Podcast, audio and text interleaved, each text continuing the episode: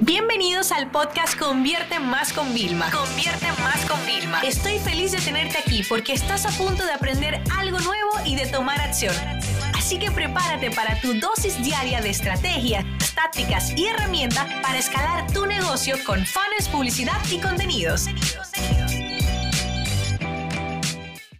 Hablemos de la curación de contenidos. Fíjense, miren, cuando yo empecé con mi blog, que empecé con el tema de que me di cuenta que escribir sobre temas que, así como definiciones y tal, era una técnica muy interesante, eh, busco qué es curación de contenido, ¿vale? Porque lo hablaban content curation en inglés y lo estoy leyendo, leyendo, y digo, wow, pero si eso es lo que llevo haciendo yo. Fíjate, un gran investigador, una persona que escribe artículos científicos, una persona que hace un doctorado, que fue lo que yo hice, es un curador de contenidos. Y realmente, ¿pero qué es la curación de contenido? Hablamos de una técnica, de un método a través del cual nosotros realizamos distintas búsquedas, recopilamos información de interés y luego filtramos para crear un nuevo contenido a raíz de eso. O, ojo también, reutilizamos prácticamente información. Me explico, si yo en mi tesis encuentro una gráfica o unos datos de un informe, yo los incluyo en mi tesis y luego hago la citación. ¿ok? Agrego esa parte en la bibliografía. Entonces, en la curación de contenido hay un problema y es que la mayoría de personas copian, pero no curan, porque curar es poner el contenido, le podemos cambiar el diseño, agregar algo, nuestra opinión y citamos ¿ok? ¿Cuál es la fuente oficial, no? Entonces, eso es curación versus copiar.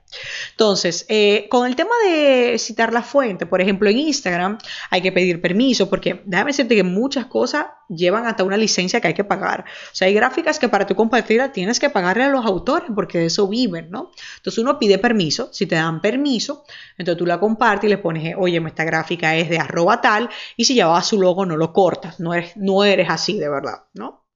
Entonces, ¿qué es lo que pasa con el tema de la curación de contenido? Por ejemplo, porque yo voy a intentar traducir un artículo cuando ya hay blogs que realmente ya lo escriben genial y ya lo hacen. Ahora, ¿cuándo yo curación de contenido? Para yo crear una gran conferencia, yo leo todos los días, leo artículos, leo libros, leo todo. Esa información se mete dentro de mí y ya yo puedo crear cosas nuevas, ¿no? Llega un momento que ya no es ni curado, es ya inventado y creado desde cero, pero yo necesité esa información. Entonces, curación de contenido, te voy a poner ejemplos. Muchísimas cuentas en Instagram, si te fijan, viven compartiendo otros contenidos eso es curación y así suben rápido, porque lo que hacen es tener a 10, 15 fuentes. Y esto es importantísimo. La clave de la curación de contenido es tener un montón de fuentes. Ok, Vilma, tengo un montón de fuentes, pero ¿de dónde saco estas fuentes? Te voy a dar dos sitios que te van, bueno, tres. Uno, Twitter.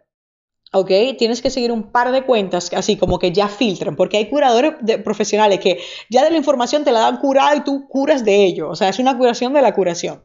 Entonces en Twitter ve buscando con hashtag para que descubras persona, uno. En Instagram, o sea, es increíble, yo solamente siguiendo a hashtag ya tengo la información curada, sigo algunas cuentas y tengo notificaciones activadas de esas cuentas dos y luego tres en Google, pero no lo hago directamente en Google. Lo que hago es que utilizo Google Alertas para descubrir nuevos medios y yo tengo una, utilizo una plataforma que se llama Feedly, ¿ok? F-E-E-D-L-Y, donde yo ahí agrego todos los enlaces directamente que son relevantes para leer. Entonces, cada vez que un blog publica un nuevo artículo, ahí sale como una notificación y yo la leo, ¿no? Entonces, sumamente increíble. Entre estas tres, fuentes que son Twitter, que son Instagram, ¿ok? Y que son el tema de Google en general, medios de comunicación y blogs, yo siempre estoy actualizada y a mí me encanta directamente, porque realmente hoy en día con una saturación de información, yo lo que hago es que, ok, leo todo eso, lo puedo adaptar y dárselo más masticado a otras personas, ¿no? Es increíble el poder que esto tiene y realmente yo hay algo que quiero que te quede muy claro de este episodio. Es que no quiero que robes, quiero que compartas, porque lo bueno se debe de compartir. Yo no tengo ningún problema cuando alguien utiliza mis gráficas. Esa es una de las partes de mi posicionamiento. Yo soy una persona visual, con lo cual para mí algo, un concepto muy robusto, yo tengo que simplificarlo, ¿no? Y tengo que graficarlo, pero que la gente me borre mi logo. No hay necesidad de eso. Es decir, escúchame, tiene tanto mérito el que te descubre la información y te la comparte que el que la ha creado. Porque yo como creadora, si nadie compartiera mi contenido, me quedara limitada a una audiencia. Pero gracias a otras personas que hablan de mi contenido, que refieren mi contenido, otras personas me descubren, mi mensaje se va amplificando cada vez más. Entonces, ser un curador es bueno. Ahora, ser una persona que copia literalmente, quita los logos, eso es una competencia desleal. Eso nadie lo quiere. Lo cual es mi propósito ahora contigo de este episodio. Uno, te quejas mucho de que no tienes idea de tu plan de contenido. Curar contenido es una gran idea. Número dos, en todo proceso de todo, de hacer una presentación, de hacer todo, vives buscando información en Google. Algún día, si me lo pedís, haré un curso de búsqueda en Google. Tú no te imaginas todos los trucos que hay para encontrar información de alto valor. Pero escúchame, no podemos limitarnos a cuando tengamos una crisis, buscar información. Tenemos que siempre que podamos ya tener nuestras fuentes y estar actualizado, porque tú no puedes esperar, rogar que te llegue la motivación, que te llegue todo de golpe. No, esa no es la forma en cómo las cosas funcionan. ¿Ok? Entonces ya sabes, intenta eh, ser más que nunca hoy un curador de contenido, porque aunque tú creas que eso es una información básica, ah, wow, ya yo me lo sabía, hay muchas personas que desconocen esa información.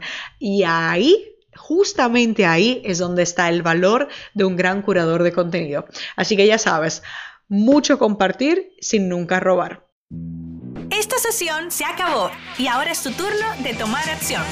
No te olvides suscribirte para recibir el mejor contenido diario de marketing, publicidad y ventas online.